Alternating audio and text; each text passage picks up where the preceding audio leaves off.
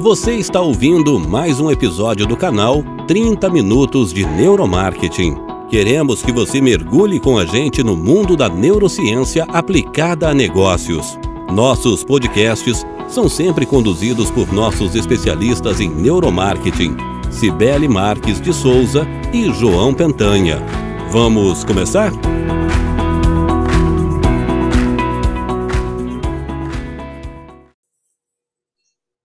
Sou Sibeli, diretora de marketing da Festas, e hoje nós vamos falar sobre neurociência e metaverso. O que é metaverso?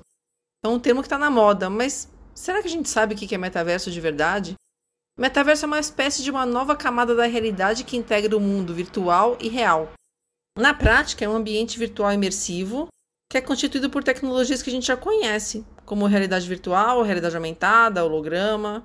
E aí eu me pergunto, em 2003, mais ou menos, já não aconteceu isso? Sim. Foi lançado o Second Life, que era bem semelhante ao metaverso.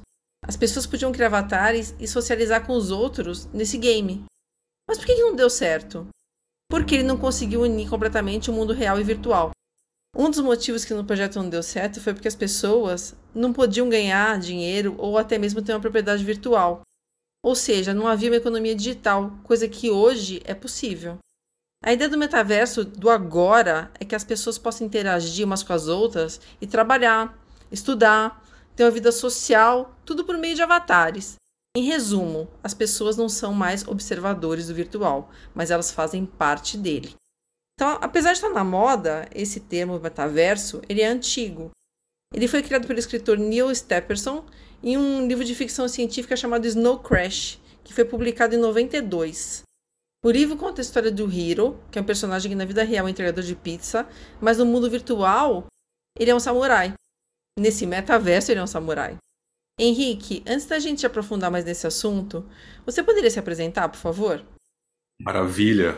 Eu sou Henrique Teixeira, eu sou perito em, em negócios digitais, em de negócios digitais, tenho me aprofundado em inteligência de negócios, nessa parte de estruturação de empresas e tenho um trabalho consistente de pesquisa e como professor em neuromarketing, que já tem algum tempo que eu tenho desenvolvido, além de vir de um background muito ligado à parte de performance. Então eu já, enfim, já fiz gestão de mais de 25 milhões de verbas de campanhas de investimento em tráfego na internet, gerei um faturamento aí de múltiplos nove dígitos, tenho uma consistência aí de estar tá com um pezinho dentro do digital. Só que o que eu acho mais legal de falar de histórico é que o meu perfil talvez seja como o de você que está escutando a gente agora. É um perfil muito diferente, muito eclético.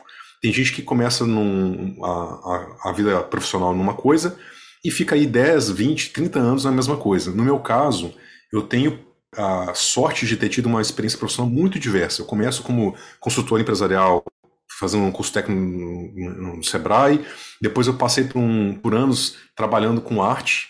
Então, as minhas graduações são na área de arte, de estética, de imagem. Fiz mestrado na área de imagem e tecnologia, depois eu fui para doutorado, que eu não cheguei a completar o doutorado, pausei a pesquisa, mas vou retornar na área de, de educação. Entrei no marketing depois de vir de uma bagagem muito diferente. E, toda essa bagagem é diferente ligada à fotografia, a vendas, a, a marketing, ela me ajudou a prestar atenção numa coisa que é o quê? Você entender o comportamento das pessoas de forma neurologicamente correta. Por quê? Porque isso abre uma chave muito poderosa para você conseguir fazer influência de comportamento. E aí eu já faço um parênteses. Influência de comportamento tem que ser ética, porque tem muita gente que às vezes faz isso pro, pro lado negro da força. Eu não vou ser bom mocinho e falar que tem um lado certo e um lado errado, eu só sei que se você vai influenciar as pessoas, é bom que você tenha um componente ético para você fazer isso de uma forma certa, porque funciona. Você quer, se você usar certos gatilhos aí neurológicos, se você usar esses neurohacks de forma consistente, você consegue sim influenciar comportamento, fazer compra, fazer gerar comportamento de compra, influenciar, negociar de uma maneira muito poderosa. O metaverso ele está tendo um boom, interesse muito grande por parte da mídia, é, em função até da troca do nome da empresa que é, que é dona do Facebook. E aí depois a NRF, que é a feira do, do varejo mundial, falou muito sobre metaverso, mas a gente sabe que, na realidade, tem muita coisa a evoluir para o metaverso realmente entregar tudo que ele pode entregar em termos cognitivos, até para ser utilizado no varejo, por exemplo. E aí eu queria entender como que você acha que vai caminhar essa tecnologia para aplicação mercadológica e como que o neuromarketing pode entrar aí para auxiliar. Metaverso realmente virou uma hype, né? Ele virou uma, uma palavra muito falada por causa do, da mudança do Facebook para Meta. De fato, é alguma coisa que, no meu entender, tem sido compreendido de um jeito um pouco assim desconectado da realidade, assim, um pouco, um pouco superficial. E o que que isso tem a ver com negócios reais e concretos, né? O que que, de onde, do, por que que isso está ficando tão, enfim, está explodindo tanto? Eu vou falar em três formas de você entender o metaverso. Uma é como o mercado nesse primeiro movimento entendeu. A outra é como o mercado está pensando que o metaverso vai convergir. E a outra é uma aposta, é uma hipótese que eu tenho e que, que tem algumas, algumas pessoas de inteligência de negócio têm observado o mercado, têm pensado também. E essa terceira, eu acho que é a mais promissora em termos de geração de oportunidades de negócios e de, ao mesmo tempo, impacto no nosso mercado real. Então vamos lá. A primeira, por incrível que pareça, ainda tem gente do marketing e do, do mercado que enxerga que metaverso é simplesmente mais um canal. E assim como a internet virou um canal de vendas, assim como talvez boca a boca, mídia impressa, são canais de você fazer pontos de contato com a audiência, com seus clientes e fazer venda. Tem muita gente achando que o metaverso é só mais um canal. Achando que o metaverso é aquela plataforma de, de realidade virtual que você coloca um óculos, você vai, conversa com uma outra pessoa, então, ou seja, é um canal, é um, um meio ambiente de um ecossistema de venda. Não é que, não é que isso está super errado, mas é uma visão muito limitada do que está acontecendo para poder gerar, criar o tal do metaverso. O Facebook, quando ele muda o nome para Meta, ele, tá, ele tem várias forças acontecendo em, é, no background dessa decisão dele.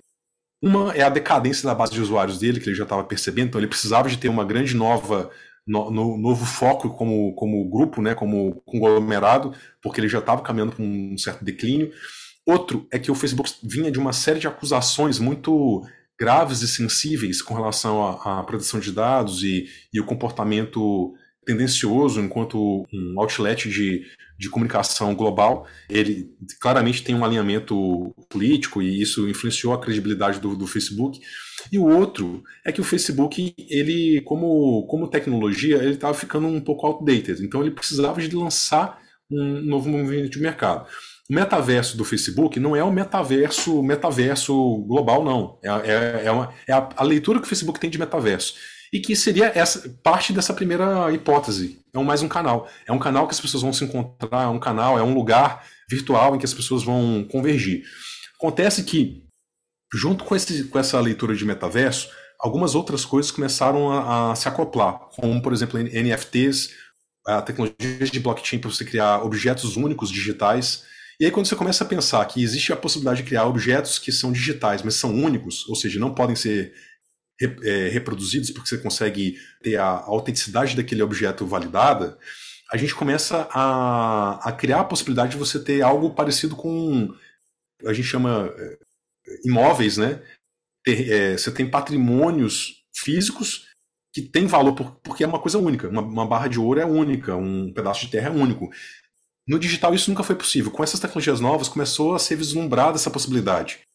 Aí a gente entra na segunda camada de metaverso, que é o quê? Seria esse lugar onde as pessoas vão ter esses objetos únicos de valor digitais e vão poder se comunicar, vão poder consumir informação, entretenimento. Essa segunda visão, para simplificar bastante, é como se fosse o seguinte: o lugar em que a gente tem realidade aumentada, que é a sobreposição da nossa realidade de coisas, realidade virtual, que são você entrar com óculos ou com algum tipo de dispositivo você poder entrar no cyberespaço, isso tudo está convergindo no mesmo lugar. Nesse lugar, você pode ter muita oportunidade para branding, tanto que McDonald's, é, Adidas, você tem várias empresas que já criaram os seus NFTs e criaram objetos digitais para poder garantir um pedacinho de equity digital no metaverso. Show de bola. Só que Aí que é a hora que passa o coelhinho da Alice, sabe? Que você passa aquele coelho branco, você vai seguir ele pro buraco.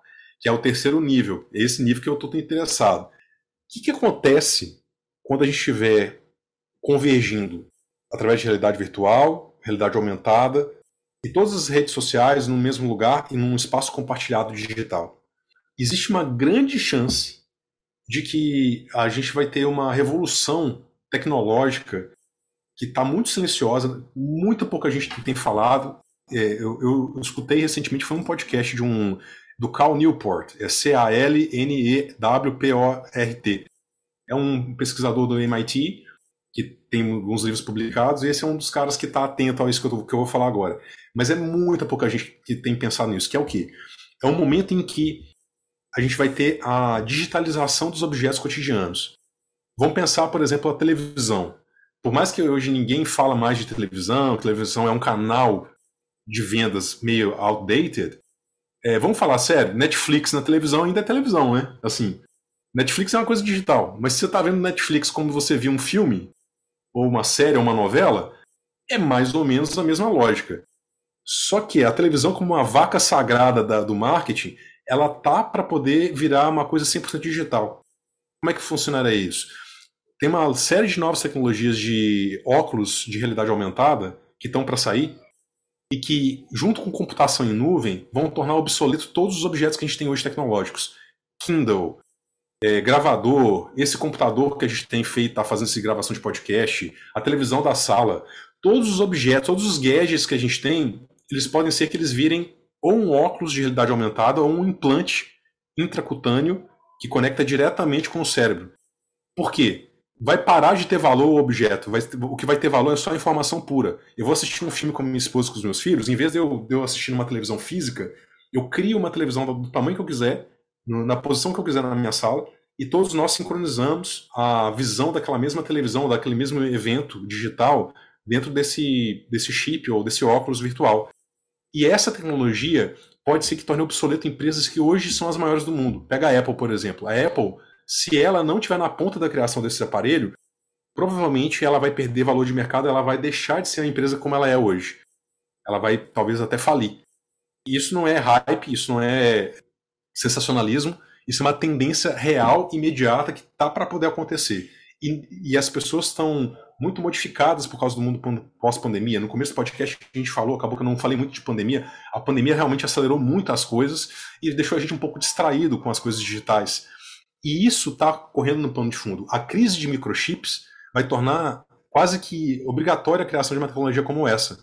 Porque em vez de você conseguir fazer 10 aparelhos com 10 microchips, um aparelho só com esse microchip para poder fazer esse acesso digital do, do, mundo das coisas, vai mudar completamente a nossa realidade. E aí, aí meu amigo, pode ser que até o, o carro que as pessoas têm passa a virar um skin digital. A pessoa compra um carro que no mundo físico é um carro igual, só que todo mundo vai enxergar o carro com skin digital, porque todo mundo vai estar usando um óculos de realidade aumentada. Eu peguei só um exemplo para poder ilustrar como é que a criação de valor nesse mundo novo vai ser modificada. E aí, para vender nesse contexto novo, para você usar marketing, tem que estar tá antenado no comportamento humano, tem que estar tá antenado nessas tecnologias que estão chegando, e tem que, não digo que antecipar, mas você tem que estar tá acompanhando aonde que está sendo a geração de valor real hoje nas coisas. E por isso que, que marca, por isso que quando a gente fala de ética e, e fala daquelas coisas lá atrás, cada vez faz mais sentido no mundo que é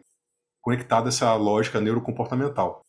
Bom, falei de bastante coisa, mas eu acho que, que deu para poder dar uma pitadinha aí do que é metaverso do que está chegando para os negócios aí. Não, sem dúvida, Henrique. Eu acho que você deu uma perspectiva é, realmente de, de, curto, de médio, de longo prazo, né, dentro dessas etapas. E, e realmente, é, aí está acontecendo. O que me chamou a atenção, tanto o metaverso quanto a inteligência artificial, eles são alimentados por dados. Geram dados ou são alimentados por dados. E a gente escuta já há pelo menos 10 anos aqui no Brasil, acredito que aí, aí fora até mais tempo, o termo Big Data, que a gente sabe que tem algumas fontes aí de informação, né? A web, que, né, que gera muito dado, o CRM das empresas e o RP das empresas, olhando né, num, num aspecto mais micro, empresarial aí. E o CRM, aqui no Brasil, e, e a gente escuta poucos casos bem-sucedidos lá fora, já é uma realidade, tem muitas empresas utilizando, mas utilizando não em sua plenitude. O que, que você acha que o neuromarketing, com entendimento do comportamento humano voltado para a jornada de compra, né, a jornada de consumo, pode auxiliar para que o CRM seja melhor explorado? É uma pergunta bem prática e muito, muito próspera para quem está escutando esse podcast aqui, que pode é, buscar implementar. Bom, o neuromarketing, esse estudo de, de tendência comportamental através de, de neurociência aplicada para marketing, ele traz para a gente hipóteses que se você plugar a uma boa base de CRM que tenha os dados certos, que uma base de CRM estruturada, você consegue ter uma análise de padrão preditiva da sua base de clientes que ajuda muito a pessoa a vender na hora certa, com menos atrito, com menos esforço. A gente tem percebido que qual que é o grande valor do CRM, por exemplo, no mercado brasileiro, no mercado mundial, mas no mercado brasileiro em especial, é porque ele começou a trazer inteligência para a venda, inteligência para o momento de ponto de contato com o cliente. A gente sai de um paradigma de forçar a venda e vai para um paradigma que você começa a achar janelas de oportunidade que geram um ticket maior, que geram um negócio maior. Quando a gente pega um CRM alimentando um banco de dados, como você falou, e integrando com RP, com outras fontes de dados, a gente começa a criar o que a gente chama de data pool, é, é o data lake, que é um lago de dados, né? É um lago onde você virtual, de, é, é, metáfora, né, gente? É, é, uma espécie de, de pool de dados. Você vai juntando os dados do seu CRM com outras fontes que você tem na sua empresa. E aí, o que, que falta para isso virar dinheiro, virar oportunidade de negócio? Justamente um algoritmo que tem fundamentado, fundamentado em, em neuromarketing, que vai poder pegar esses dados e achar os padrões. Os padrões que vão te explicar o comportamento de compra do seu cliente para você poder melhorar as suas ações de venda, treinar a sua equipe de vendas, e aí, trazendo para a parte prática, é, é, é, o seguinte: se você tem um CRM bem implementado, um banco de dados que está gerando informações significativas e coerentes, e você consegue acoplar uma inteligência artificial que tem essa fundamentação em neuromarketing, ela vai poder te sugerir coisas que não são óbvias e que ajudam muito a vender mais e vender melhor. Exemplo, qual que é o melhor horário para eu poder oferecer um desconto de 10% numa passagem aérea. É, não sei se vocês acompanharam, mas é, uns 5 anos para trás começou a virar uma coqueluche de promoções de madrugada. As promoções de madrugada de passagens. Todo mundo ficava acordado até de madrugada porque sabia que ia receber o tal do e-mail ou ter um cupom de desconto melhor que durante o dia não conseguia. Isso já é feito do CRM com Big Data, com análise de Big Data aplicada a marketing e vendas acontecendo. Só que ainda é um estágio inicial. Dá para fazer coisas muito mais sofisticadas. Por exemplo, é, se a gente cruza os dados de comportamento de cliente numa base de dados bem tratada, você consegue encurtar muita coisa em termos de tempo de, de proposta de serviço para cliente. Eu, eu conheço uma startup de tecnologia, tenho um, um grande prazer de, de, ter sido envolvido aí no, no board de, de conselheiro dela, que ela trabalha com serviços, é, né, ela é, chama Bfix, ela trabalha com serviços de manutenção de ar-condicionado e, e, manutenção empresarial. E qual que é a grande sacada? Ela usa um algoritmo e ela usa a inteligência artificial base CRM para poder fazer orçamentos muito mais rápidos que o mercado consegue fazer. Então, isso é um exemplo de benefício que você pode trazer desse cruzamento. Mas dá para citar vários casos. E aí eu acredito que o takeaway disso é: não precisa ser complexo, pode ser simples. Às vezes você tem um, uma, uma pergunta boa, com um CRM bem implementado e uma base de dados bem implementada, já te permite multiplicar suas vendas. Por exemplo, qual que é o melhor horário para oferecer meu produto para o meu cliente? Às vezes é uma pergunta simples e boa. Você já consegue estruturar os dados para responder ela. Então, é, é para mim uma convergência muito positiva no mercado e ela tende a aumentar. E, e mais, o que eu acho que pode acontecer, João e, e Sibeli, é que a evolução dessas inteligências artificiais para análise de dados ela está tão acelerada que é possível que a gente consiga inteligências artificiais no formato de caixa preta, de black box, e que ela consiga estruturar os dados. Porque hoje uma limitação que a gente tem é que se o CRM não for bem implementado e a gente não tiver uma disciplina dentro da organização muito boa para estruturar os dados, é muito difícil um profissional de inteligência de negócio conseguir chegar a uma solução.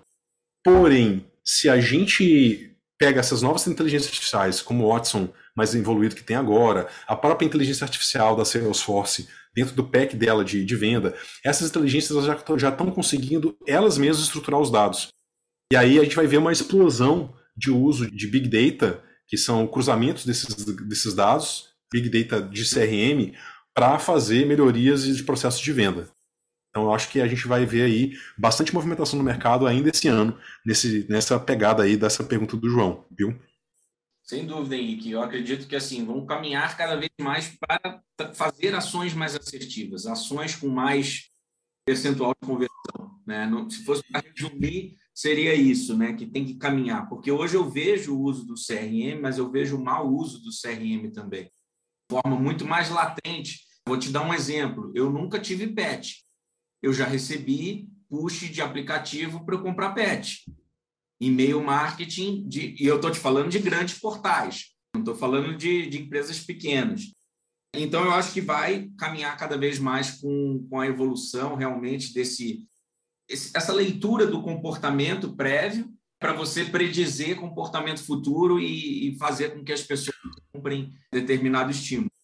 Ô, ô João, pegando esse exemplo seu, é, eu acho super legal essa, esse contraponto que você fez e aí, fazendo um exercício prático disso, ó, uma pessoa com seu comportamento, que não gosta de pet e que recebe informação de pet. O problema é que essas empresas hoje têm um CRM, têm um Big Data, mas não tá. As informações não estão cruzadas, né? Não tem um cruzamento inteligente o suficiente para poder gerar essa predição que você está sugerindo. E você está coberto de razão. O que eu acho que está para acontecer, que eu estou enxergando acontecendo no mercado, é que as, essa nova etapa tecnológica de inteligências artificiais que acoplam ao CRM, ela vai conseguir fazer o tratamento desses dados que hoje estão dispersos. Por exemplo, é, você com certeza deixa rastros digitais.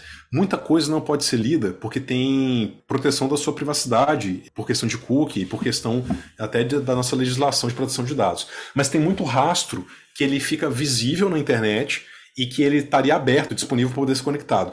Hoje existem tecnologias de web crawlers, né, de que você tem uma, um, uma, um software que ele consegue ir rastejando na internet e tentando achar peças desse quebra-cabeça que seria o rastro digital que você deixa. E o que eu acho que vai acontecer é que as mesmas empresas que hoje fazem um mau serviço, um mau trabalho de CRM, elas vão poder ter acesso de forma relativamente barata a tecnologias que vão fazer essa conexão então acho que esse ponto ele está para ser fechado não porque a empresa está organizada, mas porque tem soluções de prateleira de mercado que vão conseguir fazer isso por ela.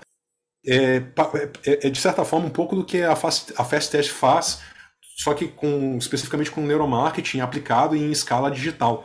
É, é uma coisa que é muito complexa de uma empresa que não está estruturada a fazer sozinha, e aí já tem um produto que está em prateleira que ela pode pegar e aplicar. Eu acho que isso vai mudar muito a cara do nosso mercado. E aí, o profissional nessas empresas, ou os empresários que estiverem atentos a aonde buscar esse tipo de solução primeiro, é que vai largar na frente.